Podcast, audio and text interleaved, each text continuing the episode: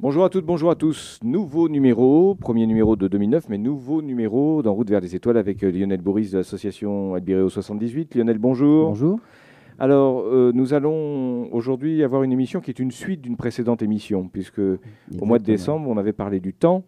Donc, on va finir sur le temps. Voilà. On était arrêté, en fait, on avait parlé de, ben, des, grands phénomènes astronomiques qui permettaient de, parler du temps. Et puis, les premières mesures du temps avec les clepsydres et les sabliers. Eh bien, on va voir euh, ben, comment la mesure du temps a évolué à travers l'histoire. Et puis, on en est arrivé maintenant aux horloges atomiques. Et ce qu'ont permis, d'ailleurs, l'énorme précision des horloges atomiques, euh, ce que cette précision a permis de découvrir. Très bien, on fait une pause et puis on va attaquer ce sujet passionnant tout de suite dans quelques instants. Merci d'être à l'écoute de votre émission En route vers les étoiles avec euh, l'association d'astronomie Albireo 78 en la personne de Lionel Bourris, fidèle au poste. Euh, J'oubliais tout à l'heure, bonne année. euh, Ouais, de mes meilleurs vœux. meilleurs vœux et à l'association en particulier. Merci. Voilà, alors donc euh, on va parler, c'est la deuxième émission que nous consacrons au temps, à la mesure du temps. Euh, il serait peut-être utile, avant de rentrer dans le vif du sujet, c'est-à-dire les moyens modernes, plus modernes de, de mesure du temps, euh, il serait peut-être utile de revenir sur la notion même du temps. Bah, cette notion est, venue en fait de, l'évolution même des choses. C'est-à-dire que, eh bien, tout, a un début, euh, on va dire une vie puis une fin. Et donc, c'est cette évolution-là dans le temps qui amène à penser que le temps s'écoule d'une certaine manière. Maintenant, euh, mesurer le temps plus précisément, c'est surtout venu en fait de la nécessité plus sociale de pouvoir découper la, journée finalement en, en, en instruments, en graduation de plus en plus petites et de plus en plus précises. Je comprends. Voilà. Donc on avait parlé la dernière fois des, des clepsydres et des sabliers. Donc ça permet de mesurer en fait simplement une, une différence de temps, un écart entre deux, deux événements. On retourne au sablier et on remesure une nouvelle période de 30 minutes par exemple, mais ça permettait pas d'aller plus loin dans la précision. Et donc finalement, on, on va mécaniser ce, ce système de mesure du temps. Alors ça, Et- ça, ça démarre quand? Eh bien, ça, ça démarre vers la, la deuxième moitié du XIIIe siècle, où on commence à voir apparaître les premières horloges entièrement mécaniques. Alors, à l'époque, horloge, c'était surtout un nom masculin. On disait le gros horloge. Et euh, c'était simplement, c'était les villes les plus riches qui ont, fi- qui, qui ont commencé à se doter de, de- de ces grosses horloges, qui finalement, bah, il n'y avait pas grand-chose, il n'y avait pas de cadran, il n'y avait pas d'aiguille, il n'y avait qu'une seule chose, c'était une cloche. Voilà. Donc en fait, la cloche sonnait les heures, la cloche sonnait les quarts d'heure, et, euh, et ça ne servait qu'à ça en fait. Dans la journée, on entendait cette cloche sonner, c'est ça qui faisait, bah, qui, qui, qui indiquait l'écoulement du temps. C'est-à-dire Alors- C'était son raisonnement qui faisait que... voilà, je vois où vous voulez en venir. Tout à fait. D'accord. Enfin, donc c'était juste cette cloche-là. Il y avait, y avait rien de, particulier. Il y avait rien d'esthétique. Il y avait juste une cloche qui indiquait, euh, qui indiquait les, on va dire l'heure, le, temps. Alors justement, cloche en allemand, ça fait glocke et ça, a donné clock en anglais. Donc tout, ça, c'est, ça vient du, bah, terme cloche en fait. hein. Quand on dit it's 10 o'clock en anglais, bah, bah c'est, ça vient de cloche. C'est tout. Alors après, il a fallu quand même euh, affiner. Les aiguilles sont arrivées, donc on a complexifié le mécanisme. Et pour que ça puisse fonctionner relativement tout seul de manière autonome, eh bien, il faut se servir d'une force qui existe sur Terre, qui est présente partout. C'est la force de gravité, la force d'attraction terrestre. en oui, décidément, elle est partout. hein. Ben, c'est, en fait, c'est, ben, elle est partout puisqu'on Oui. est sur Terre. De toute façon, là, on n'a pas le choix. Et euh, plutôt que de la subir euh, tout le temps, ben, on va essayer de s'en servir. Et donc, simplement, cette force d'attraction-là, on va s'en servir pour mécaniser euh, ces horloges-là et pour que les pièces à l'intérieur puissent entretenir un mouvement. On va pas dire perpétuel, puisqu'il faut quand même les impossible. remonter. Ouais. Donc ça ne peut pas être perpétuel. Mais donc, on va se servir d'un poids un poids qui descend et qu'il faudra évidemment remonter une fois qu'il est arrivé en bas. Mais donc on voit bien que pendant tout le, le temps de, de, de- de descente du poids, eh bien, ce, ce nouveau mécanisme-là va s'entretenir, va entretenir son mouvement et il va permettre de, d'en- d'en- d'en- d'entraîner des engrenages qui vont faire bah, défiler des aiguilles. Ah, L'idée était un peu similaire à celle de la clepsydre, en fait. Euh, on est parti. La clepsydre, c'était de l'eau, c'était pas un poids, mais c'est le principe.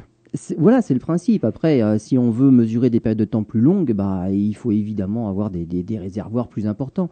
Mais la différence quand même entre la clepsydre et, euh, on va dire, les horloges là, c'est que puisque c'est un poids qui va, entre- qui va entraîner une série d'engrenages, on va pouvoir réellement, avec des engrenages faits sur mesure, et euh, à, la- à la- à ce que l'on veut en faire, on va pouvoir diviser ce temps en heures, en minutes, en secondes.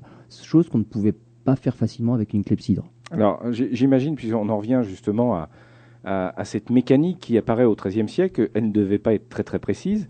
Et Non, puis, voilà. euh, Alors, il y pour avait- arriver à la fois à entraîner les aiguilles euh, euh, et puis donner l'heure exacte, euh, Voilà. Alors, il a fallu- un long chemin. Exactement. Il a fallu réfléchir vraiment précisément. Et, euh, et, et donc, ce- c'est en fait tout un enchaînement d'i- d'idées ingénieuses. Donc, on, on va se servir de cette attraction de la pesanteur. Donc, il y a un poids qui descend et ce poids va entraîner une roue dentée. Mais si on veut pas que tout se dévide d'un seul coup et puis en plus.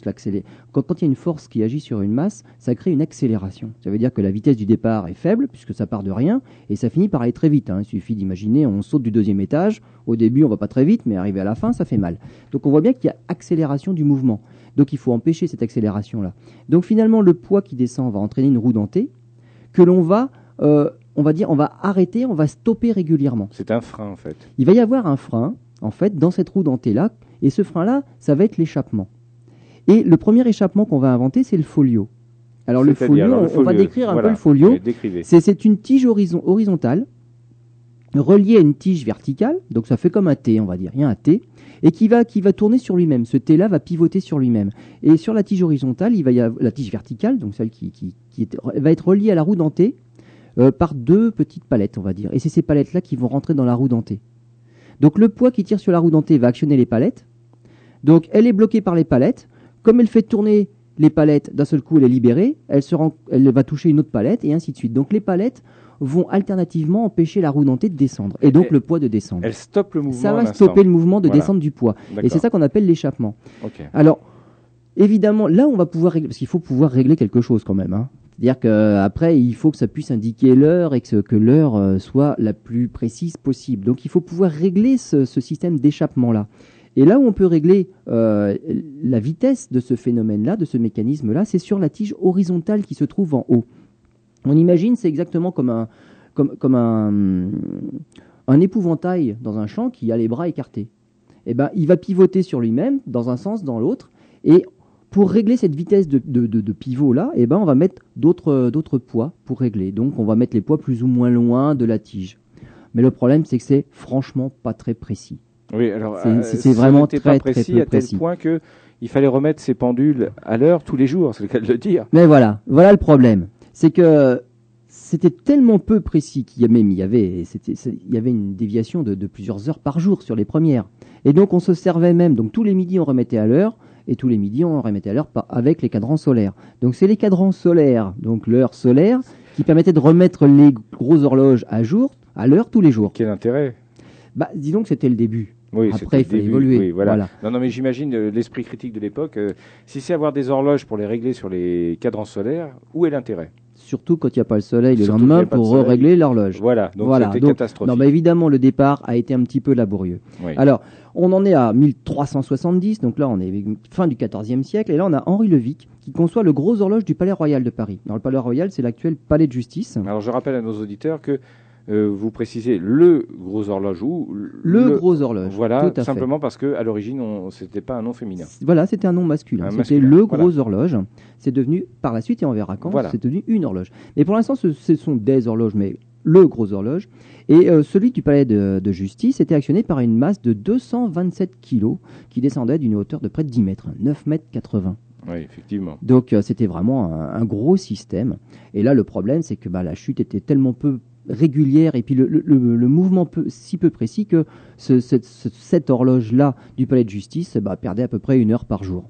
Alors, elle a été remplacée par la suite par, euh, par une autre, hein, et c'est celle qui est toujours en place actuellement. Elle a été remplacée en 1585 par euh, l'horloge de Germain Pilon, et c'est toujours celle-là qui est actuellement euh, sur le palais de justice, Et elle est, qui elle est, est qui est quand même nettement plus précise. nettement plus précise. Ça n'a pas la précision de nos horloges actuelles, mais c'était quand même plus précise que la précédente.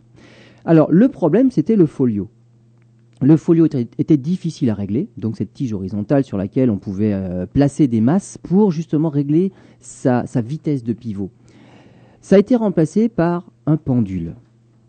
Et donc le pendule, qui est quelque chose de beaucoup plus régulier, va remplacer le folio. Alors, on pense que l'idée du pendule est due à Galilée. C'est lui qui, arrive là. Et euh, il aurait eu cette idée du pendule simplement parce qu'il aurait remarqué que le lustre de la cathédrale de Pise se balançait régulièrement. Alors comment il a pu mesurer ce balancement Oui. régulier? Bah, Simplement avec son pouls à lui, son propre pouls. Par rapport au- à son pouls, Il s'est vu- servi oui. de son propre pouls comme unité de mesure Et ça s'est synchronisé en et il s'est rendu compte que bah, ça se balançait régulièrement. Donc le, le- sur la cathédrale de Pise, le lustre balançait et en mesurant la cadence de balancement, il s'est rendu compte que ce pendule se balançait régulièrement. Et donc c'est ça qui a donné, euh, qui a donné l'idée de s'en servir en horlogerie. Euh, et ensuite, on s'est même rendu compte que le pendule, donc on appelle pendule n'importe quoi qui se balance comme ça, Oui, oui, eh bien, on peut arriver à quelque chose d'extrêmement euh, régulier et précis, parce qu'en fait, la vitesse de balancement, donc la période Oui, de va-et-vient du pendule, ne dépend que d'une chose, c'est de la longueur du pendule. Donc quelque chose qui est très court, que l'on fait balancer tout seul, ça se, ba- ça se balance relativement rapidement, et un pendule très très grand se balance très lentement. Donc on peut régler quelque chose là relativement facilement pour le coup, c'est la, vitesse de ce mécanisme-là. Donc on va remplacer le folio par le pendule, justement, et ça va devenir des pendules. Alors, on est tombé sur, euh, d'autres petits soucis. C'est que eh bien, le pendule, on va le faire avec certaines matières, en acier par exemple. Et euh, je viens de dire que la vitesse de balancement dépendait de la longueur. Mais en été, à cause de la température, eh ben, les choses se dilatent, donc le pendule devient plus long. Donc finalement, nos, horloges retardaient, elles devenaient moins rapides en été et plus rapides en hiver. mais c'était vraiment euh, visible. Ah, c'est visible. Ouais, C'est visible, tout à fait. Et donc, on a conçu, puisque ça, ça gênait, on a conçu des balanciers à deux matériaux de nature différente, de manière à que le centre de gravité soit toujours au même endroit. C'est-à-dire que la longueur finalement du pendule reste à peu près constante et qu'on arrive à compenser cette différence de temps entre l'été et l'hiver. Et donc on arrive à deuxième moitié du XVIIe siècle. Et là, euh, on a Robert Hooke et William Clement. Euh, ils conçoivent un nouveau système d'échappement, justement, euh, à partir d'un pendule. Et ça change par rapport au pendule précédent, parce que le pendule précédent, les oscillations étaient quand même trop importantes. On arrivait à faire osciller jusqu'à 40 degrés. Pour maintenir une force suffisante et que le mouvement s'entretienne, on faisait osciller le pendule euh, de manière très forte. Et le problème, c'est qu'un pendule n'a une période très régulière que s'il oscille très faiblement. Euh, avant cette période-là, si, euh, si le, pendule oscillait si peu que ça, le mouvement n'arrivait pas à s'auto-entretenir. Donc on faisait des grands balancements. Mais 40 degrés à l'époque, c'était beaucoup trop, et justement, c'est là qu'on perdait la précision. Et donc, euh, fin du XVIIe siècle, on arrive à faire des pendules avec simplement 5 degrés de balancement, et là, c'est beaucoup plus précis. Alors, il y a eu de nombreux systèmes par la suite. Euh, Beaumarchais, notamment, s'en est occupé aussi. hein, Oui, donc, oui, il était très éclectique. Monsieur-là. Exactement. hein. Donc celui qui, a fait le barbier de Séville a commencé en fait sa carrière comme horloger à la cour du roi. Alors il a eu un problème avec, euh, avec un de ses confrères, on va dire, ou concurrents, Jean-André Lepaute, et euh, justement à propos d'un des systèmes, euh, la paternité d'un des systèmes, et finalement il a perdu. hein. Et Beaumarchais eh ben, est parti écrivain, et Lepaute et ses descendants sont restés dans l'horlogerie, et leurs œuvres ornent toujours d'ailleurs de nombreux édifices. Très bien, bah oui, ça c'est un aspect de la personnalité de, de Beaumarchais que que- qu'on ignorait, en tout cas que beaucoup ignorent, mais voilà, on fait à la fois de la science et de l'histoire. Exactement. On va faire une pause et puis on, on va aborder dans quelques minutes un, un nouveau sujet, puisqu'on abordera euh, quelque chose d'actualité qui, qui- qui se précise de plus en plus, c'est la miniaturisation. Vous écoutez toujours En route vers les étoiles avec Lionel Boris. Lionel, il y a quelques instants, on parlait des premières horloges. Et, et vous nous avez parlé de, de ce mécanisme du pendule qui a permis d'avoir une, une régularité, une précision accrue, à tel point d'ailleurs que aujourd'hui c'est un mot rentré dans le sens euh, dans, dans le domaine commun, puisque quand on installe chez soi euh, euh, une horloge, on ne dit pas une horloge, j'ai installé une pendule. Une pendule. Voilà. Oui, parce que maintenant, en général, la, la plupart de, de ces, ces appareils-là, en fait, Hmm. ont un pendule. Donc, on appelle Voilà. ça une pendule. Exactement. Donc, euh, donc euh, Et pour revenir un instant sur l'idée que vous évoquiez euh, dans la partie précédente, c'est-à-dire la, la réduction des oscillations de 40 degrés à 5 degrés, euh, j'invite nos, nos auditeurs à imaginer que leur pendule le pendule de leur pendule Voilà, oscille le jusqu'à 40 dire. degrés. Jusqu'à 40 degrés. Ça prend de la place. Ça prend de la place. hein. Là, il faut écarter les meubles alentour. Et, et la faïence également. Voilà, voilà, vaut mieux la mettre euh, bien, Voilà, bien donc- à l'abri. Comme ça, ils, ils illustreront et puis ils verront, ils, ils comprendront pourquoi ça, ça, ça varie très peu. Voilà, voilà. Finalement, on imagine bien que le balancier, Ouais, le pendule, oscille très faiblement de part et d'autre de la position verticale. tout à fait. Ça va pas très très loin. Et donc, Et c'est ça qui assure la régularité. voilà. Très bien. Alors, Alors, il y a un problème quand même, c'est qu'avec ces grosses horloges à pendule, eh ben, ça prend de la place. oui, parce qu'on était loin de la montre encore. hein. Euh, voilà, on la, on la porte pas sur le bras, hein. Exactement, Donc, il y a déjà des masses encombrantes. Ouais. Il y a le pendule aussi qui est encombrant, donc tout ça fait qu'on en est loin de la, de la miniaturisation. Et finalement, ben, on s'est penché sur, l'idée que ben, qu'est-ce qu'il faudrait remplacer pour pouvoir miniaturiser? Euh, Il faut penser à changer le pendule, mais le pendule était actionné par une masse, et donc tout ça venait euh, de l'attraction de la pesanteur. Donc cette force-là, c'est celle-là qui était à l'origine de tout. Et comment, comment Il faut la remplacer par autre chose. Voilà, comment la reproduire dans un, dans un petit volume? eh ben, il faut trouver quelque chose qui exerce une force. Alors et ça- on va se servir de cette nouvelle force pour pouvoir monter quelque chose autour de cela. Vous allez en parler dans quelques instants. Et évidemment, dès que vous allez l'évoquer, ça va paraître évident. Mais dans la démarche scientifique et technique, ça n'avait rien d'évident. Non, non, Hein, non, non. Puisqu'on était, rappelons-le, cette idée que vous allez évoquer, je vais vous laisser la parole, c'est au XVe siècle. Exactement. Donc au XVe siècle. Et, et bien souvent, en fait, on a, on a très, très peu souvent l'idée de qui a eu cette idée-là au départ. Ouais. On ne sait jamais. Ça apparaît comme ça, mais on ne sait jamais comment, d'où c'est venu. Comme Galilée tout à l'heure, le pendule finalement, c'est Galilée qui, en l'observant dans la cathédrale de Pise, a vu qu'il y avait un mouvement régulier, mais lui n'a jamais eu l'idée de l'appliquer à l'horlogerie. Donc c'est quelqu'un d'autre qui a repris cette idée-là pour l'appliquer à l'horlogerie. Et là, c'est pareil. Et il faut remplacer cette force d'attraction, là, la, la seule finalement universelle partout, par une autre, qui soit plus facilement utilisable. Eh bien, on a simplement inventé le ressort. Et effectivement, le ressort peut créer une force de rappel. Et donc, on a commencé à, monter des choses. Et donc, en 1509, hein, on voit apparaître les premières montres à gousset. Et donc, évidemment, il n'y a pas de masse à remonter et il n'y a pas de pendule euh, gigantesque. Simplement, il y a un ressort à remonter. Alors pour nos auditeurs, qui, les plus jeunes notamment, la montre à gousset, c'est une montre qu'on met dans sa poche, Voilà, qui Ah, avec avec- une petite chaînette, avec une là, petite chaînette. euh, avec souvent un couvercle. Voilà. Donc, euh, le couvercle s'ouvrait. euh, ce sont des très belles montres. Hein. oui, Des très belles montres. c'était hein. très tendance. hein, en Et plus, tout hein. à fait, c'était bon, c'était relativement cher d'ailleurs quand elles sont apparues. hein, seuls les plus riches pouvaient s'en acheter. Bon, et les premières en plus n'indiquaient l'heure que de manière relativement peu précise, de toute Voilà. façon. Un peu comme les premières horloges. Exactement. Et donc, que- quel est le problème avec Alors, le ressort, c'est une bonne idée.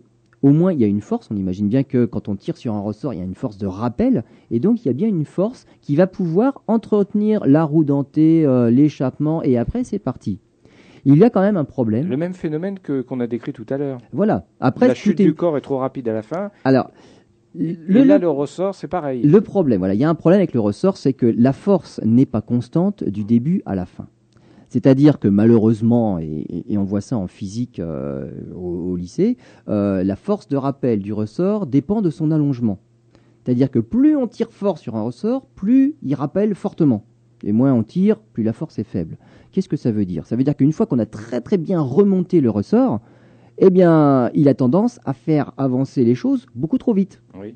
Et vers la fin, lorsque le ressort est pratiquement complètement détendu, eh ben, la force de rappel, elle est pratiquement arrivée à zéro et finalement tout se passe très lentement. Donc le temps ne s'écoule pas de la même façon au début qu'à la fin. Donc il faut trouver une- un procédé identique à celui de l'échappement. Voilà, exactement. Et je même, même identique à celle de la clepsydre. Alors je ne sais pas si vous vous rappelez, mais c'est pareil, la clepsydre c'est un grand bac rempli d'eau et au tout début, quand le, bac est bien rempli, finalement le poids de l'eau fait que le, débit du jet à la base du, récipient est bien plus important que le débit du jet à la fin quand le récipient est complètement vide. Et donc là, on va trouver un peu la même chose. Eh bien, c'est cette histoire de, cône. C'est-à-dire que la clepsydre, si on veut que le débit du jet soit toujours à peu près constant, on avait dit qu'il fallait qu'elle soit conique.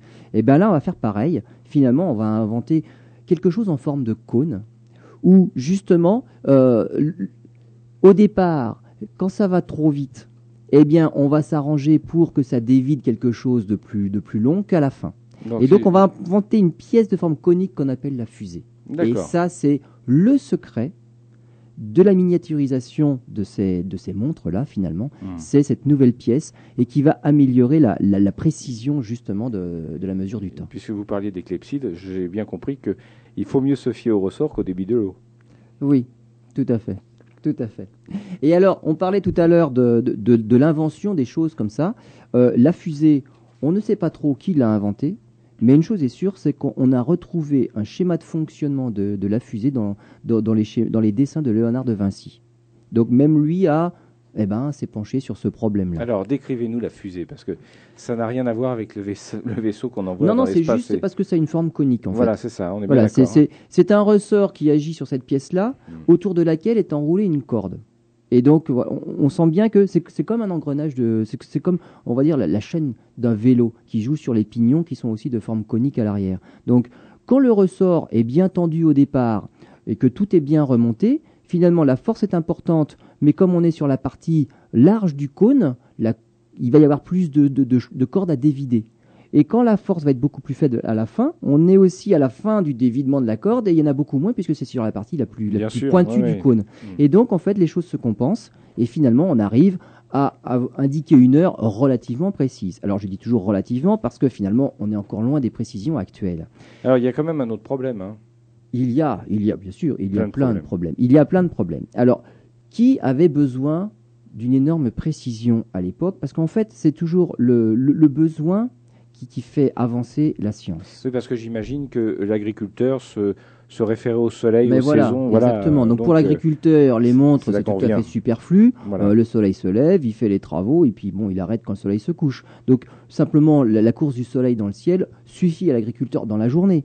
Après, il a aussi il faut aussi qu'il sache quelle saison on est pour savoir que faire comme travaux des champs. Mais il n'a pas besoin de savoir à l'heure près euh, quelle heure il est. Alors vous allez me dire, peut-être parce que j'ai quelques notes sous les yeux que vous m'avez fournies. Oui, peut-être, mais, oui. Mais euh, je pense que pour des activités humaines euh, très précises comme la course en mer, Par exemple. eh bien, on a besoin effectivement de, de mesurer le Par temps. exemple. euh, Ah, parce par que exemple. On Pour avait les parlé marins. en fait dans une émission, on avait pas, vous nous aviez parlé effectivement de la façon dont, dont euh, les marins se débrouillaient avant l'apparition des horloges et de plein de choses. C'était absolument. euh, Ben voilà, on avait parlé des, des sabliers.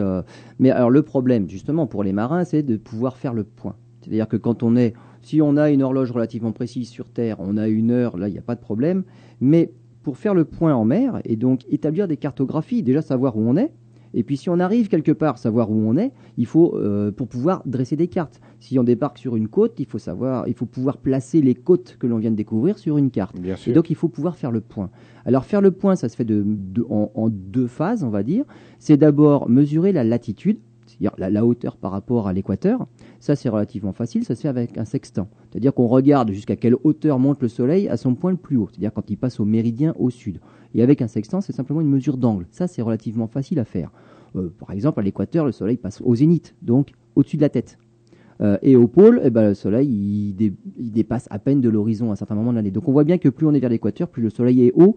Et cette mesure d'angle-là, qui est relativement facile à se faire, celle-là par contre avec des sextants, celle-là est très précise. Donc la mesure de la latitude, c'est relativement aisé. L'autre point important pour, euh, pour dresser une carte, c'est sa longitude. Il faut savoir où on est sur la carte de manière horizontale. Là, combien on s'est éloigné de la côte vers l'ouest, par exemple. Et pour mesurer la longitude, alors là, c'est un petit peu plus délicat, justement avec les moyens de l'époque, parce qu'il faut mesurer l'heure du passage du Soleil au méridien. À quelle heure il est au plus haut dans le ciel? Et ça, c'est plus difficile. Par exemple, euh, si, si vous mesurez le Soleil passe au méridien à midi à un endroit donné, si vous vous déplacez vers l'ouest, le Soleil passera au méridien plus tard. Parce qu'il va se lever plus tard par Voilà. rapport au point d'avant. Donc il passe au méridien horaire, plus tard. voilà. Et simplement, si on mesure ce Bien décalage en temps là, ça va nous donner directement le résultat du décalage en angle et on pourra se repérer. Mais le problème, c'est que la moindre erreur a des conséquences quand même assez importantes. On imagine que deux heures de décalage, donc je vous donne un deux heures de décalage, ça veut dire 30 degrés. Le soleil, on est 30 degrés plus à l'ouest si on a deux heures de décalage par rapport à un autre point. Avec une dérive ne serait-ce que de une minute par jour, eh bien, en bout d'un mois, on a 500 km d'erreur sur le globe terrestre. Et ça s'est produit souvent? Ben, ça se produisait tout le temps. Donc, ce ce qui veut dire que. C'est-à-dire que si, si un bateau part d'un port, Oui. il part avec une certaine heure. C'est ça l'heure qui va servir de référence. Voilà. Le soleil passe au midi à ce point-là. Je pars quelque part en mer, et où que je sois, je mesure à quelle heure le soleil passe au plus haut dans le ciel. Et je compare à l'heure que j'avais au départ. Et je saurai à combien de degrés je suis par rapport à mon point de référence. Mais si mon heure de référence n'est pas précise, et si cette heure-là se décale tout, régulièrement dans le temps, Voilà, ouais. eh ben je, je vais avoir une référence qui va être faussée. C'est-à-dire si- s'il n'y a pas cette régularité dans la mesure du temps, si, si elle retarde Voilà, ou si elle avance. voilà. Dans Si- l'occurrence, elle retarde. Et là, là il, f- il- je vous dis, il suffit de pas grand-chose. Hmm. Si cette heure de référence-là ne serait-ce que dévie de une minute par jour, mais au bout d'un mois de navigation, j'aurais déjà une erreur de 500 km par rapport à ma, ma position réelle. Donc c'est énorme à la fin par rapport à finalement une minute par jour. C'est pas grand-chose une minute par jour. Alors, on a commencé, les marins ont commencé à se servir de, de ces montres, enfin de ces horloges, donc euh, au XVIIe siècle. Ça a commencé au XVIIe siècle, et puis voyant les erreurs que l'on faisait en cartographie, il a fallu faire quelque chose. Alors la marine, qui à l'époque était la, la plus influente et qui surtout euh, circulait un peu partout sur le globe terrestre, c'était la marine anglaise. Ouais, ouais. Donc finalement, c'est les marins qui ont commencé à râler parce qu'ils perdaient énormément de bateaux, simplement parce qu'ils n'arrivaient pas à savoir, surtout quand on, naviguait de nuit, eh ben, ils s'échouaient sur des côtes euh, qui n'étaient pas normalement prévues à cet endroit-là, faute de précision sur les cartes. Et donc les Anglais, et c'est la marine anglaise, qui a suggéré au gouvernement anglais de faire quelque chose pour améliorer la précision des horloges. Donc on a, on, on a euh, conçu le Conseil des longitudes, et dans lequel se trouvait Isaac Newton lui-même. Et donc, il y a eu une loi sur les longitudes en 1714, et cette loi disait que le gouvernement anglais offrait une récompense de 20 000 livres à l'époque à celui qui propose une méthode de détermination de la longitude à un demi-degré près. Donc c'était vraiment euh, essentiel. C'était essentiel. Ouais, Exactement, c'était essentiel. Euh, et finalement, bah, ça, ça a évidemment développé des recherches parce que s'il y a une récompense à la clé, euh, il y a du monde qui s'y met. Donc ça fait un challenge. Et on arrive en bah, simplement, on va dire 50 ans après. Donc c'est c'est pas si vieux que ça. Le 18 novembre 1761, par, par exemple, il y a- il y, a un bateau, le, le HMS Deptford, qui est parti de Portsmouth et est arrivé à Jamaïque euh, en janvier 1762, donc quelques mois plus tard. Eh ben, son horloge à Oui. bord n'avait perdu que 5 secondes. Donc là, les, ça limitait quand même les. Voilà, donc le pari était gagné. Et cette loi des longitudes, bah, qui accordait cette récompense-là à tous ceux qui amélioraient le système, elle a finalement été abrogée en 1828 et la dépense totale a été de plus de 100 000 livres. Alors comment ont-ils réussi à rendre ces, ces horloges plus précises? Et bien simplement en travaillant sur les différentes pièces. Donc, euh, travailler sur le ressort avec des nouveaux alliages, des pièces euh, plus, plus précises euh, dans, dans la conception et on finit par améliorer la précision. Et donc, on s'est servi, il n'y a pas que la marine qui s'est servi de, ces horloges-là, hein. on va dire que c'est la marine qui a été le, mécanisme déclencheur pour s'intéresser réellement à l'amélioration de la précision des horloges. Mais après, une fois que la précision a été suffisante, eh ben, au 19e siècle, on s'en est servi pour le télégraphe, pour le train, et surtout pour l'uniformisation et la synchronisation du temps à l'échelle de tout un pays. Et puis on s'en servira aussi dans les usines, par exemple, pour marquer bah, le temps de travail. Effectivement. Voilà, eh bien écoutez, on va faire une pause et puis on poursuit notre émission. En route vers les étoiles, aujourd'hui, s'intéresse à la mesure du temps. C'est la deuxième émission consacrée à ce sujet. Au mois de décembre, vous aviez écouté la première, bien évidemment. Comment mesure-t-on le temps? C'est le thème aujourd'hui. Comment ça s'est amélioré? Et depuis que vous écoutez cette émission, ben, vous vous êtes rendu compte qu'il y avait eu euh, une évolution assez significative entre le sablier, la clepsydre, c'est-à-dire l'horloge à eau, et puis les premiers mécanismes apparus, euh, eh bien, si je ne me trompe pas, aux, alentours du XIIIe siècle, jusqu'au XVIIe siècle, où, euh, grâce à la marine britannique et la marine anglaise, on a pu aboutir à des montres, à des horloges qui permettaient de mesurer de façon très précise, et ce pour des raisons très pratiques, que vous a expliqué Lionel tout à l'heure. On a réussi à avoir donc une mesure du temps de temps plus précise qu'elle permettait de, bah, de s'appliquer à différents secteurs de, de la société, pas seulement à la marine. Euh, alors, Lionel, on va poursuivre notre découverte et on, on va euh, rentrer vraiment dans la, je dirais, dans la, dans la modernité, puisqu'on a parlé de mécanisme jusqu'à maintenant. Ouais. Vous nous disiez auparavant que c'était, on a pu gagner une précision parce qu'on a travaillé des pièces mécaniques. Exactement. Sauf qu'on on va franchir une nouvelle étape. En termes de euh, scientifique, c'est une révolution. Oui, On va utiliser des minerais. exactement. Et en fait, alors d'où ça vient ça? Parce qu'on a un problème toujours de régularité du mouvement. C'est tout ce qu'on a cherché à faire depuis le début, c'est avoir un mouvement mécanique régulier. Et c'est là que tout le travail a porté.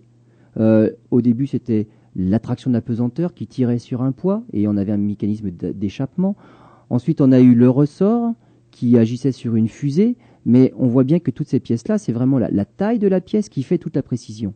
Et la précision, après, bah, elle vient de, cette régularité du, mouvement de base qui, après, permet de faire tourner les aiguilles. Donc c'est cette régularité dans un mouvement particulier que l'on cherche. Et on a trouvé, euh, c'est à la fin du 19e siècle, on a trouvé quelque chose qui nous donnait une régularité, alors là, qui n'avait plus aucune commune mesure avec ce que l'on était capable de faire jusque-là par des moyens mécaniques, et c'était simplement le quartz. Alors le quartz. Le quartz, alors c'est un, c'est un minerai, hein, c'est un cristal de silice pur. Alors c'est quoi un cristal? Ben, C'est un solide déjà. Et quelle est la différence entre un cristal et un autre solide? Eh ben, si n'importe quelle table, on va dire, les atomes sont tellement serrés entre eux qu'il n'y a pas la place pour y mettre les doigts. Et si on ne peut pas passer à travers, on appelle ça solide. Mais les atomes sont, sont arrangés de manière totalement aléatoire. Il n'y a pas de régularité. Dans un cristal, par contre, les atomes sont vraiment bien ordonnés les uns par rapport aux autres. Voilà, on imagine, on prend une boîte d'œufs, et ben les œufs sont bien rangés. Voilà, ils sont, ils sont à des places bien précises. On ne vous vend pas des œufs en vrac. Qu'en général, ça finirait plutôt en omelette. Oui, Donc voilà, et ben dans un cristal de, dans, un cristal, n'importe quel cristal, hein, là, on va parler du cristal de quartz pour ses, propriétés par la suite, mais dans un cristal, les atomes ne sont pas rangés n'importe comment. Ils, ont une certaine, euh, ils ont, ils ont un ordre, voilà. Et il y a différentes d'ailleurs sortes de cristal qui dépendent de la maille. Il y a toujours une maille élémentaire. Soit ils sont rangés par exemple sous la forme d'un cube. Donc on imagine les atomes occupent les sommets d'un cube. Et bon, il y en a de plus de, différentes euh, formes. Alors, mais justement, euh, je, ne vois toujours pas. Je ne vois toujours pas. Euh, comment on peut s'en servir pour pour mesurer, enfin faire fonctionner une pendule. Eh bien, le cristal de quartz a une particularité et pourtant, et pourtant, on l'utilise maintenant partout. Voilà, lorsque on le déforme, il produit un courant électrique. C'est-à-dire sous une légère pression, si on appuie dessus, il apparaît un courant électrique parce qu'on va déplacer les atomes. Donc la, pression du cristal va faire que les atomes vont légèrement se déplacer. Bon, c'est solide, hein, évidemment. Le, déplacement, c'est pas comme, comme de la pâte à modeler, ça on va pas appuyer à ce point-là. Hein. Bien sûr. C'est pas déformable à ce point-là. Mais la, très très légère déformation qu'on pourrait lui imprimer va créer un courant électrique. À l'inverse, si on lui applique un léger courant électrique, il va légèrement se déformer.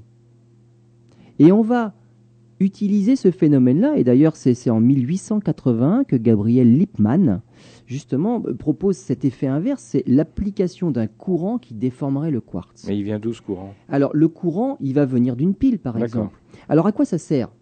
Oui, oui. Voilà, on se demande en fait un peu à, quoi, ça sert. Eh bien, en fait, le cristal, il va osciller et il va fournir un courant qui va avoir, on va dire, une, une caractéristique euh, particulière, il va être hyper régulier. C'est-à-dire qu'on va toujours essayer de faire bouger le cristal, et quand le cristal va bouger, il va osciller suivant, une fréquence propre.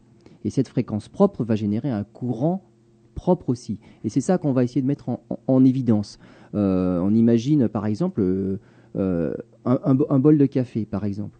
Si vous bousculez légèrement le bol de café, le café à l'intérieur ne va pas osciller n'importe comment.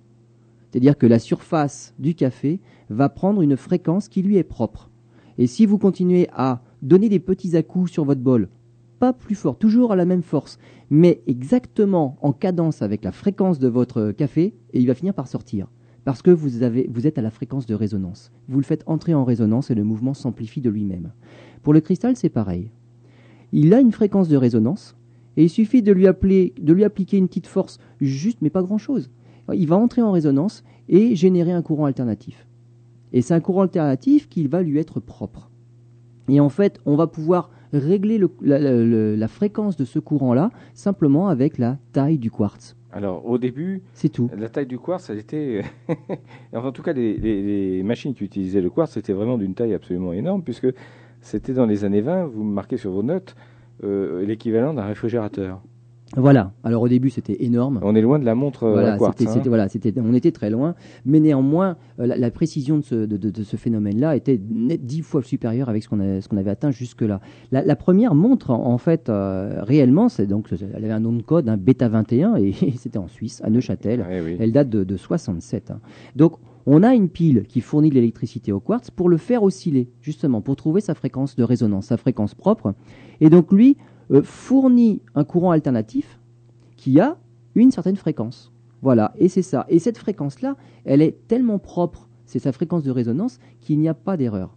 Ça va, ça va être un- une, cer- une certaine fréquence. Alors, Et ça dépend de la, on va dire, de l'épaisseur du quartz. alors, si j'ai bien compris, rapidement, on, aurait, on pourrait très bien, on pourrait encore faire des montres sans quartz, avec des piles pour faire tourner le mécanisme, sauf que le souci qu'on aurait, c'est la précision de la mesure de l'heure. Voilà, exactement. Le mécanisme n'est pas assez précis et il y aurait des dérives, il y aurait des fluctuations. Voilà. Auparavant, on utilisait sur les premières pendules un échappement, Voilà. hein, ensuite exactement. une fusée. Alors là, c'était très, très, très, très- très, voilà, très précis. c'était- puis c'était énorme. Et c'était énorme. Et on utilise le quartz On remplace tout ça. par le quartz. Voilà, on, on remplace tout ce, tout ce système-là qui était très, très Voilà. difficile à régler, et puis surtout qu'il y avait des fluctuations On dans le temps, à, à cause de la pression atmosphérique, à cause de la température, donc tout ça se dilatait, se contractait, et donc finalement c'était très peu régulier, très peu précis. Voilà. C'est le quartz qui va remplacer tout ce système-là, le central on va dire, hein, qui va faire le moteur de la montre, et à partir de cette fréquence-là, on va pas la choisir n'importe comment non plus.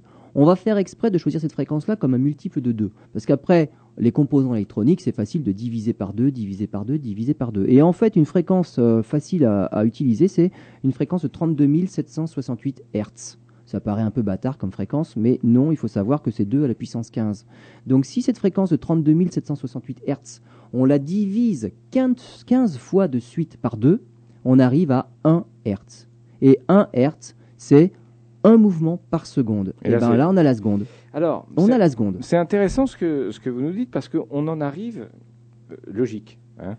On s'aperçoit que le quartz permet de, de, de correspondre vraiment à la mesure précise de la seconde. On, on arrive grâce à ce, à ce minerai. Et ça nous conduit, il y a une logique avec les, ensuite euh, l'évolution et la création d'horloges dites atomiques. Bah oui, on va essayer. Alors, Puisque là, on si- voit bien que la précision. là, on a obtenu une seconde en divisant 15 fois de suite une fréquence de 32 768 Hz. Ouais. Ça veut dire que notre précision de la seconde là, Ouais. elle est précise à 32 768e de seconde. Voilà. C'est notre fréquence de base, Et de quand, départ. et quand je disais qu'on en arrive logiquement à, à l'horloge euh, atomique, c'est à la fois vrai et faux parce que euh, si le quartz délivrait un, un courant électrique qui permet de réguler justement les mécanismes, euh, l'horloge atomique dont vous allez nous parler maintenant, c'est tout à fait autre chose, puisque c'est pas un courant électrique qui est dégagé par, euh, qui permet au- à l'horloge de fonctionner. Non, mais c'est toujours cette fréquence-là. Le principe est le même. En Sauf fait, c'est une la, fréquence. c'est la radioactivité. C'est une fréquence. Pas tout à Pas fait. tout à pas fait. tout à fait. Bon, alors allez, Et donc, je vous laisse avec- parler. Alors, suis avec, curieux, avec, hein, je cette dis. fréquence de 32 768 Hz, eh ben, on arrive finalement pour nos, nos montres à quartz Ouais, là, ouais. euh, eh ben, à une précision de 1 minute par an. Donc c'est quand même, euh, C'est quand même impressionnant quoi. Mm. Et on n'a pas besoin de plus finalement puisque nos montres Sur on les remet quand même relativement voilà. à l'heure régulièrement. Voilà. Et puis on n'a pas tous les mêmes heures non plus. Donc à une minute près par an finalement c'est pas grave. Alors si on veut aller plus loin, il faut trouver d'autres phénomènes physiques. Là on avait le quartz et c'était la déformation du quartz qui nous fournissait une fréquence Oui. de l'ordre de 32 kHz. Si on veut avoir plus de précision, il faut trouver quelque chose de physique, toujours pareil, hein, sur lequel on n'intervient pas, mais c'est- on va dire, c'est intrinsèque à la nature, qui nous fournit une fréquence beaucoup plus élevée. Et cette fréquence-là, on la divisera de la même façon que pour le quartz, pour arriver à 1 Hz. Et comme la fréquence de départ sera beaucoup plus élevée, eh ben finalement, on aura une précision beaucoup plus importante sur la seconde. Et donc, voilà qu'apparaissent les horloges atomiques. Alors, oui, allons-y. Eh bien, les horloges atomiques, oui, je dis allons-y parce que je, je veux rester dans le sujet, mais on fait une pause et puis on s'y retrouve euh, tout de suite. Voilà, nous allons, c'est la dernière partie de notre émission. Euh, nous allons revenir à cette horloge atomique. Euh, il faut que vous nous en disiez un peu plus. hein. Alors, je disais tout à l'heure, il faut, il faut trouver un phénomène naturel qui ait une fréquence d'oscillation supérieure à celle du quartz. Parce qu'on peut avoir des, fréquences de quartz nettement supérieures à nos 32 768 Hz, mais alors le quartz devient de plus en plus gros. Et donc là, on perd en miniaturisation. Donc euh, finalement, ce qu'on gagne dans un, sens, on perd dans l'autre. Et donc, il y a quelque chose dans les atomes. Les atomes, c'est fait d'un noyau composé d'un neutron et d'un enfin, de neutrons et de protons, autour duquel, autour du noyau, gravitent des électrons. Et les électrons ont des orbites différentes. Ils ne sont pas tous à la même position. Ils ne peuvent pas d'ailleurs. Là aussi, c'est pareil. La physique interdit à des électrons d'être tous dans le même état. Et donc, chaque électron, tout comme les planètes autour du système du, du Soleil, ont des orbites propres. Mais les électrons peuvent changer d'orbite. Ça, c'est possible. Si on leur fournit de l'énergie, on dit qu'on les excite, et ils passent d'une orbite à une autre. Et finalement, ils finissent par se désexciter parce qu'ils ne restent pas euh, éternellement excités, ils se désexcitent et refournissent à nouveau, eh ben, sous forme de lumière, un photon. Un photon d'une fréquence particulière. Et là, les fréquences, on peut aller très très très loin.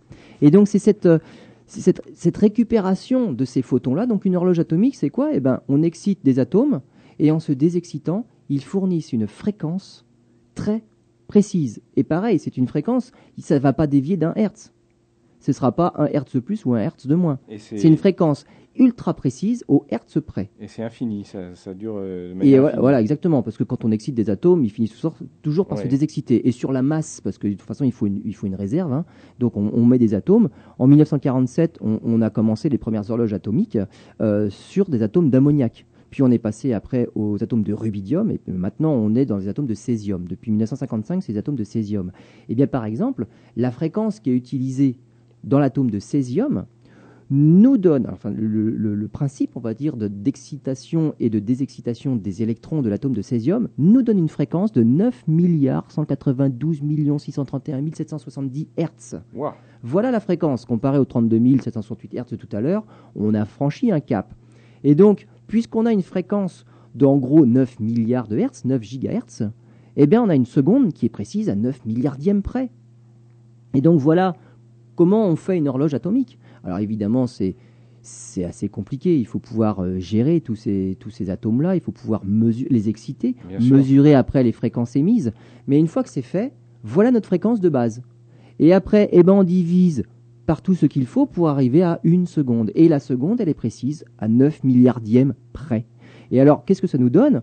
Eh bien, par exemple, euh, l'horloge atomique qui est installée à l'Observatoire de Paris, c'est la plus précise au monde actuellement. Et elle ne dévie de une seconde tous les 100 millions d'années. Voilà, c'est raisonnable. Précis. Ah bah là, on peut dire que c'est même raisonnable. Hein. Et donc on va, on, étudie d'autres horloges encore plus précises. Avec des atomes différents. Avec d'autres, ah bah voilà, il faut changer d'atome parce que là le césium, euh, bah voilà, on connaît sa fréquence. Eh bien, on a trouvé d'autres atomes, et notamment euh, actuel, euh, les, recherches actuelles se basent sur l'atome de strontium. Et ça permettrait d'atteindre une précision de une seconde tous les 3000 milliards d'années. Oui, alors là, au-delà de la durée de vie du système solaire et de, de l'univers. Oui, oui, oui, non, mais c'est la, pression qui, la précision qui nous intéresse, c'est pas la durée de vie. C'est pas la durée de vie. Mais c'est assez amusant, oui. Voilà, non, mais c'est la précision. Parce que la précision euh, de la mesure du temps nous permet de mesurer d'autres phénomènes de manière ultra précise. Mhm. Et ça permet d'avoir des précisions dans d'autres mesures.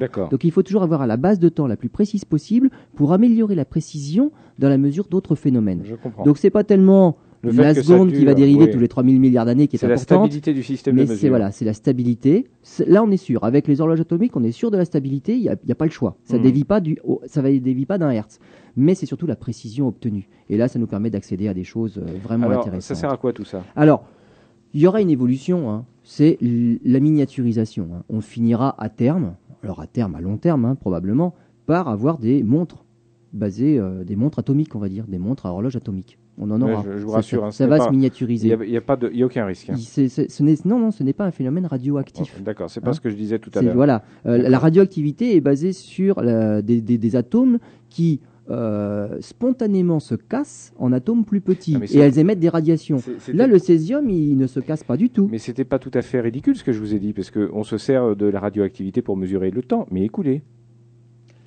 Exactement, mais là c'est pas du tout le même principe. C'est pas le même principe. on est bien d'accord. Hein. Voilà. Tout à fait. Non, mais là le on va dire les horloges atomiques. C'est pour mesurer le temps réel. Ont, une, réserve d'atomes qui n'évolue pas. elles. on a hmm. toujours le même nombre d'atomes à la fin de l'expérience. Euh, hmm. Deux ans, dix ans, cent ans après, on a le même nombre d'atomes de césium. Il n'y en a aucun qui s'est transformé en autre chose. Ce ne, ce ne sont, ce n'est pas radioactif. On étudie simplement euh, un phénomène à l'intérieur de l'atome de césium qui nous fournit une fréquence. Donc il n'y a pas d'élément euh, généré, il n'y a pas de, rayonnement émis qui soit nocif. Donc il n'y a pas de problème pour travailler avec des horloges atomiques. Hein. C'est pas comme le cœur d'un réacteur qu'on enfouit dans un cœur de béton. Il n'y a pas de problème. Là, on peut voir son horloge atomique dans son bureau, c'est pas un souci. Et donc avec cette précision là, eh ben, finalement, on a mis en évidence des phénomènes euh, bah, jusqu'alors inconnus finalement. Si, la précision était comme avant, une seconde euh, tous les mois, une minute toutes les années, eh ben, c'est pas assez précis pour mettre en, évidence eh bien, des, phénomènes qui, régissent notre vie, on s'en rend pas compte. Alors, Par exemple, on a envoyé des, horloges atomiques dans l'espace. et on s'est rendu compte eh ben, que si, par exemple, si on voulait une précision de, de, de, mieux en mieux, une meilleure précision sur les GPS, eh bien, il faut être capable de mesurer le temps de manière plus précise. Voilà. Et là, on, en revient aux étoiles et à l'espace. Et, voilà, exactement. Donc, on a vu qu'une horloge atomique envoyée dans, dans l'espace, simplement en orbite autour de la Terre, eh ben, finalement, elle déviait elle indiquait plus la même heure qu'une horloge atomique qu'on aurait gardée sur Terre. Et là, c'est pas parce que le phénomène a, changé, c'est la même chose, mais c'est la, gravité, terrestre. C'est la loi de gravité terrestre. Et celui qui nous l'a dit, c'est Einstein, et il l'a énoncé justement dans sa, dans sa théorie de la relativité générale. Et donc, c'est un phénomène qu'on peut voir tout le temps. La relativité générale est euh, vérifié et validé par cette différence de temps entre les horloges atomiques envoyées dans l'espace et celles restées sur Terre. C'est un exemple que vous aviez, euh, dont vous nous aviez parlé dans différentes émissions, notamment le système de repérage GPS. Sachant donc que, dans l'espace, le temps ne se déroule plus de la même façon que sur Terre du fait de la gravité, ça demande un réglage particulier. Eh bien, ça veut dire qu'il faut en tenir, voilà, et il faut en tenir compte. Ces horloges qui dévient dans le temps les unes par rapport aux autres, si on veut garder de la précision dans la mesure, il faut tenir compte des effets de la relativité sur le temps, justement la dilatation du temps. Sinon, on aboutirait, comme au XVIIe siècle, à des erreurs ah bah, de localisation. Ah bah, si on fait une cartographie sans tenir compte de ça, voilà, on n'est pas sûr d'arriver là où principe, on veut. Hein, on Exactement. Ah oui, notre GPS nous indiquerait n'importe quoi. Autre chose que l'on met en évidence aussi, c'est l'irrégularité de la rotation de la Terre. Contrairement à ce qu'on pourrait penser, la Terre ne tourne pas rond. Et loin s'en faut. Elle tourne pas rond. Et je ne parle pas de ce qui se passe à la surface. Hein. et donc, déjà, il y, a la Lune qui, qui, avec les effets de marée, nous ralentit. Euh, et les effets de marée, alors ça paraît pas, pas grand-chose, hein. c'est vrai que ça ralentit de 2 millisecondes par siècle. Mais Alors, bon, si on, si on va jusqu'à jusqu'à l'époque d'E-Park, par exemple, ça fait déjà 3 heures de retard. Hein. Donc ça, ça, fait déjà beaucoup. Hein. Mais bon, c'est un phénomène qui n'est pas très très important, on va dire. Et on a vu d'autres fluctuations aussi, des, qui sont plus, on va dire, plus, plus courtes celles-là, donc des fluctuations saisonnières de, de quelques heures à quelques années. Alors elles sont dues simplement aux couches fluides de la Terre. C'est-à-dire qu'à l'intérieur de la Terre, la Terre tourne sur elle-même en, on va dire, à peu près 24 heures, mais ça entraîne des choses à l'intérieur aussi, qui ne sont pas forcément obligées de tourner en 24 heures. Donc peut-être que ça nous entraîne des fois aussi. L'océan, euh, l'atmosphère, le couplage manteau-noyau à l'intérieur de la Terre, tout ça fait que de temps en temps la Terre accélère, de temps en temps elle ralentit. Alors, tout ça sont des effets qui sont tout à fait aléatoires, on va dire c'est chaotique. Il n'y a, pas d'équation pour décrire et pour prévoir cela. On ne fait que le mesurer, c'est chaotique. La seule chose qui n'est pas chaotique, c'est le ralentissement de 2 millisecondes par siècle. Donc au-dessus de ce petit ralentissement-là, il y a des fluctuations plus importantes qui, elles, sont tout à fait imprévisibles. On ne fait que les mesurer. Enfin, je vous rassure, hein, elle n'est pas prête euh, de, s'arrêter. Hein. Non, non, non, non, non, Nous, on peut pas, on peut pas le voir. Nous, hein, on s'en rend pas compte euh, de toute façon. Hein. Et donc en 1913, quand on a, on a fondé le, Bureau international de l'heure, justement, qui est, qui, est basé bah, sur la mesure précise à partir d'une horloge atomique, bah, on s'est rendu compte que bah, l'horloge, elle a beau être ultra précise, euh, ben, n'indique pas la vraie heure, puisque la Terre, elle, ne tourne pas rond. Et régulièrement, il a fallu réaccorder, on va dire, eh ben, l'heure de l'horloge atomique à l'heure de la Terre, celle que l'on constatait, pour que les heures soient toujours en concordance. Donc les 24 heures de l'horloge atomique, qui elles seront hyper régulières tout au long de sa durée de vie de l'horloge atomique, eh ben, il y a un moment, il va bien falloir re-régler cette horloge atomique pour que bah, le, 24 heures de l'heure de l'horloge atomique corresponde au minuit de la Terre. Sinon, bah, ça ne veut plus rien dire. Et donc c'est ce que l'on fait. Et on le sait peut-être pas, mais régulièrement, on, rajoute des secondes. Ça s'est produit On rajoute des secondes, et ça s'est produit bah, le 31 décembre 2008, au 1er janvier 2009. On a rajouté une seconde à cette dernière minute de l'année 2008. Alors, ce n'est pas, il n'y a pas eu de 60 secondes. On l'a pas fait de cette manière-là. Euh, il y avait 9 dixièmes de secondes à rajouter et on les a étalés, on va dire, dans la, dans la minute, dans la dernière minute. Donc hmm. il y a eu 60 battements de secondes, mais les dernières secondes ont été légèrement plus longues que les premières secondes pour absorber ce 9 dixièmes de seconde-là. Et alors c'est depuis 1972 euh, qu'on s'est mis à rajouter des secondes intercalaires. Et on ne le sait peut-être pas, mais en fait, on, en ajoute quand même régulièrement tous les ans, même euh, tous les deux ans. C'est tout un ou deux ans, on en rajoute. Donc on en a parlé là, cette année-là, mais il faut savoir que depuis 1972, on en a déjà ajouté plusieurs fois. On le fait régulièrement. Et on le fait à chaque fois, soit un 31 décembre, soit un 30 juin. Et donc là, euh, la, Terre est en légère accélération Donc ce qui fait qu'on aura moins de secondes à intercaler. C'est-à-dire qu'elle se rapprochera plus de, ce que dit l'horloge atomique. Donc euh, on aura moins à corriger notre horloge atomique pour qu'elle corresponde à ce qu'indique la rotation de la Terre. Mais donc, on, voilà, on en est à ça. Et depuis 72, eh ben, on en a, ajouté régulièrement. Et à chaque fois, alors, on aurait pu se dire que, euh, puisque ça fluctue dans un sens ou dans l'autre, parfois, on pourrait être amené à en retirer des secondes. Là, on, pour l'instant, euh, pendant ces, depuis ces, ces, ces, 30 dernières années, on n'a fait qu'en rajouter finalement. Voilà, et puisqu'on parle de temps, bien voici le temps de la ben, fin de cette émission. Le temps est écoulé. Le temps est écoulé, n'est-ce pas, euh, à la seconde près presque. Euh, en tout cas, euh, Lionel, merci pour cette émission passionnante. On se retrouve la semaine prochaine pour une nouvelle aventure. Merci d'être fidèle à votre émission.